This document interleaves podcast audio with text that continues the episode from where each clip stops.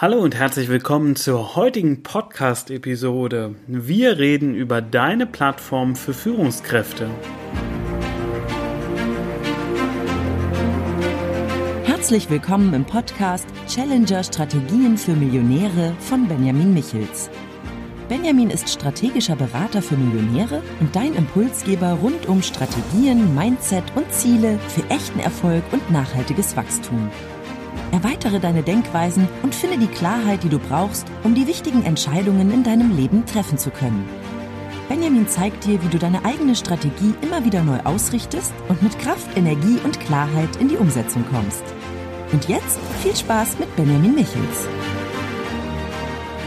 Hast du für deine Führungskräfte eine Plattform? Oder vielleicht müssen wir eigentlich eine ganz andere Frage noch ein bisschen davor stellen. Ich habe mich mit einem meiner Coaches über seine bzw. ihre Führungskräfte unterhalten und dabei ist aufgefallen, dass die Führungskräfte unter sich gar nicht regelmäßig in den Austausch miteinander kommen. Und das ist etwas, was mir in vielen Unternehmen bisher begegnet ist, dass die Führungskräfte zwar miteinander arbeiten, sich aber ansonsten nicht groß austauschen. Also ja, sie reden über die Arbeitsthemen während der Arbeit und ähm, sie haben auch ihre ganz normalen Schnittstellen innerhalb von bestimmten Prozessen oder rund um die Abteilungen, in denen sie führen oder die sie führen. Aber es gibt keine Metaebene für die Führungskräfte. Und mit Metaebene meine ich eine Plattform, einen, sagen wir einfach mal, Stammtisch. Etwas, wo sich die Führungskräfte regelmäßig oben drüber liegend austauschen können. Das heißt, nicht, wenn sie gerade aktiv im Tagesgeschäft involviert sind, sondern in einem Moment, wo sie explizit draußen sind ein Moment, in dem sie sich außerhalb befinden und nicht im Stress des Alltags, des jeweiligen Momentes festhängen. Das ist ziemlich wichtig, weil wenn du eine Strategie hast, dann möchtest du natürlich, dass deine Führungskräfte diese Strategie möglichst mittragen und diese Strategie im Unternehmen verbreiten. Und das möchtest du höchstwahrscheinlich nicht nur mit der Strategie, sondern auch mit deiner Kultur. Und wenn die Führungskräfte aber nicht geeicht sind, dann sind sie wie unterschiedliche Wagen wenn ich mich auf unterschiedliche Wagen draufstelle, habe ich überall ein anderes Gewicht. Es ist immer ein Gewicht und es ist vielleicht auch irgendwo in der Nähe oder halbwegs ähnlich, aber es ist doch immer unterschiedlich. Und wenn du einen einheitlichen Weg möchtest, eine einheitliche Strategie, eine einheitliche Kultur, die auch eine gewisse Prägnanz aufweist, mit der sich die Menschen identifizieren können, dann ist es natürlich wichtig, dass sich deine Führungskräfte untereinander abstimmen, dass sie miteinander über das reden, was sie machen und wie sie es machen. Und dabei tritt noch ein zweites Szenario in Kraft. Nämlich ist es so, dass deine Führungskräfte dann auch in die sogenannte kollegiale Fallberatung gehen können. Das heißt, sie können sich darüber austauschen, wie sie mit bestimmten Situationen umgehen. Und in diesem Moment findet eine erhöhte Reflexion in deinem Team statt, weil die Führungskräfte nicht mehr nur für sich selbst überlegen, okay, wie kann ich denn eine Situation angehen, sondern sie reflektieren darüber, wie andere aus dem Führungsteam die Situation angehen würden und lernen damit voneinander und gleichen ihr Handeln, ihr Denken und vielleicht auch ihr Fühlen aneinander an. Und das sorgt natürlich auch wieder für eine gewisse Einheitlichkeit im Führungsstil oder im Führungsumgang. Natürlich werden deine Führungskräfte jetzt nicht alle sofort auf die gleiche Art und Weise führen, aber und das ist natürlich das Interessante an dem Thema. Aber sie fangen an, ähnlich zu handeln. Und dieses ähnliche Handeln ist das, was es am Ende so wertvoll macht, weil es damit für deine Mitarbeiter kalkulierbar wird und eine sichere Orientierung bietet. Und das ist nun mal das, wonach deine Mitarbeiter sehr viel suchen, nach Sicherheit und nach Orientierung. So, wie kannst du jetzt so einen regelmäßigen Austausch zwischen den Führungskräften überhaupt erstmal ermöglichen? Die erste ganz einfache Möglichkeit ist, du lädst sie dazu ein, sich zum Beispiel alle drei Wochen, das ist ein ganz guter Rhythmus dafür. Man kann auch alle vier machen, das finde ich aber aufs Jahr gesehen einen ähm, zu weit auseinandergezogenen Rhythmus.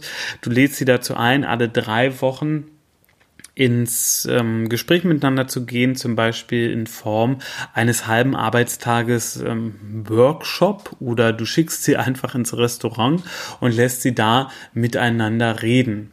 So, es kann sein, dass das am Anfang noch nicht so richtig sauber läuft. Im besten Fall hast du eine Leitfigur mit dabei, die die Verantwortung für diese Treffen übernimmt, sie vielleicht auch so ein bisschen moderiert oder am Ball bleibt, dass die Treffen auch wirklich stattfinden. Du kannst natürlich auch jemand externes mit reinholen. Ich mache das regelmäßig, dass ich ähm, solche Muster in Führungsteams etabliere. Das heißt, am Anfang bin ich als Moderator dabei und gebe den Führungskräften auch Methodik mit an die Hand, wie sie gemeinsam dann solche Fälle, die sie besprechen, lösen können, wie sie die Struktur für diese Treffen gut finden, dass am Ende das Gefühl da ist, okay, alle drei Wochen ein halber Arbeitstag lohnt sich auch für mich. Und das ist die zweite Möglichkeit. Du kannst einen externen Berater mit da reinholen. Oder die dritte Möglichkeit ist, du setzt dich selbst mit da rein. Und dann hängt es natürlich davon ab, wie gut du mit deinen Mitarbeitern stehst. Wenn ihr eine sehr große Machtdistanz habt, kann das natürlich am Anfang ein bisschen schwierig sein. Wenn die Machtdistanz zwischen euch geringer ist, ist das vielleicht sogar ein besonders großer Mehrwert. Kann es auch bei großer Machtdistanz sein. Ein besonders großer Mehrwert, wenn du dabei bist, weil du bist ja am Ende auch eine Führungskraft und führst dein Team und und dein Unternehmen. Und dann kann es durchaus sinnvoll sein, dich mit den anderen abzustimmen. Aber ich muss auch ganz klar sagen aus Seminaren, dass ich es immer wieder erlebe, dass wenn der Geschäftsführer oder die Geschäftsführerin dabei ist, dass sich auch Führungskräfte nicht so gut öffnen und fallen lassen können. Allerdings sei dazu gesagt, dass ganz oft Mitarbeiter, gerade in den oberen Führungsebenen, sich eine stärkere Beziehung zu dir als Geschäftsführung wünschen. Also das ist das, wo es an vielen Stellen hakt und knirscht und knackt, dass diese Beziehung nicht sauber etabliert ist. Und gerade dann kann es natürlich auch Sinn machen, dass du dich persönlich reinsetzt. Auch sowas kann man, um diese Machtkonstellation ein bisschen rauszunehmen, durch einen externen Berater moderieren lassen. Das geht natürlich auch sehr gut und ähm, habe ich auch schon in vielen Fällen sehr gut, sehr gut funktionieren gesehen. Mein Tipp an der Stelle ist auf jeden Fall, dass du nicht einfach machst, sondern deine Führungskräfte mit involvierst. Das heißt, du stülpst ihnen das nicht über autoritär, ihr macht das jetzt, sondern du setzt dich mit ihnen hin, erzählst von deiner Idee und lässt sie gemeinsam mitgestalten, wie das Ganze denn aussehen könnte. Weil dann hast du natürlich die optimale Basis, dass alle auch oder der Großteil engagiert und motiviert dabei sind, weil was du nicht brauchst, ist ein Treffen der Führungskräfte alle drei Wochen, was nur so medium verläuft und sich nach acht Wochen, zwölf Wochen, einem halben Jahr wieder in den Sand verläuft, sondern im Grunde genommen möchtest du ja eine Struktur, die selbsttragend ist. Das heißt, die Führungskräfte ziehen so viel Mehrwert aus diesen Treffen, dass sie dieser strategischen Komponente den Vorzug gegenüber dem aktuellen Tagesgeschäft geben und damit helfen, dass sich das Unternehmen langfristig weiterentwickeln kann. Natürlich ist das Tagesgeschäft wichtig, aber gerade solche strategischen Maßnahmen haben einen übermäßig starken Wert und sollten auf jeden Fall fester Bestandteil deines Unternehmens sein. Dafür müssen aber die Führungskräfte davon überzeugt sein und mitmachen. Und hier können wir halt ganz klar sagen, Change-Grundlage, dafür müssen sie aber auch mitmachen können. Das heißt, wenn du für sie gestaltest, zieht ein Teil mit und ein Teil nicht. Wenn du sie aber gestalten lässt, wird der Großteil höchstwahrscheinlich mitziehen, weil sie es selbst gestaltet haben. Das heißt, sie wollen sich nicht in ein fertiges Nest setzen, sondern sie wollen an der Entstehung des Nestes mitwirken. Und dann ist es natürlich an dir nachzuverfolgen, dass diese Treffen auch langfristig wirklich stattfinden, auch noch nach zwölf Monaten, auch noch nach 18 Monaten. Das heißt, das ist am Ende deine Aufgabe, die du natürlich delegieren kannst, aber am Ende doch wenigstens ein bisschen kontrollieren musst, ob dein Führungsteam diese Strukturen etabliert. Man kann natürlich auch so ein Mischmodell machen, dass du zum Beispiel nur jedes zweite Treffen dabei bist. Dann gibt es auf der einen Seite nämlich den Vorteil, dass sich die, deine Führungskräfte mit dir austauschen können, sie aber jedes zweite Mal auch ein ruhiges Treffen ohne dich haben, wo sie auch nochmal Sachen besprechen können, von denen sie vielleicht nicht so gerne möchten, dass du sie hörst. Das hat dann so eine Doppelplattformfunktion und bietet natürlich auch einen sehr, sehr großen Mehrwert. Es gibt viele dieser strategischen Elemente, die du in deine Unternehmensführung integrieren kannst und ich empfehle dir das auch auf jeden Fall. Dieser Führungskräfteaustausch oder Führungskräftestammtisch ist natürlich nur eine der vielen Varianten. Wenn du dich fragst, wie du das bei dir am besten etablieren kannst, was die geschickteste Vorgehensweise ist, hast du jetzt zwei Möglichkeiten. Das heißt, du kannst einmal dich auf meine Facebook-Gruppe bewerben. Den Link findest du in den Shownotes der Podcast-Episode, also in der Beschreibung. Da ist so ein Kurzlink drin. Die Gruppe heißt Geschäftsführer unter sich, ist auf Facebook und ähm, ja, gibt natürlich so ein bisschen Einlassbeschränkungen. Das heißt, Geschäftsführer ab einer Million Jahresumsatz nach oben hin ist grundsätzlich erstmal keine Grenze. Also ich habe Kunden, die haben 11.000 Mitarbeiter oder 400 Millionen Jahresumsatz, aber ich habe halt überlegt, wo könnte so eine sinnvolle Unterschwelle sein. Und ich glaube, um von den Methoden, die ich da mit dir teile, wirklich profitieren zu können, brauchst du schon so eine Million Jahresumsatz und zehn Mitarbeiter.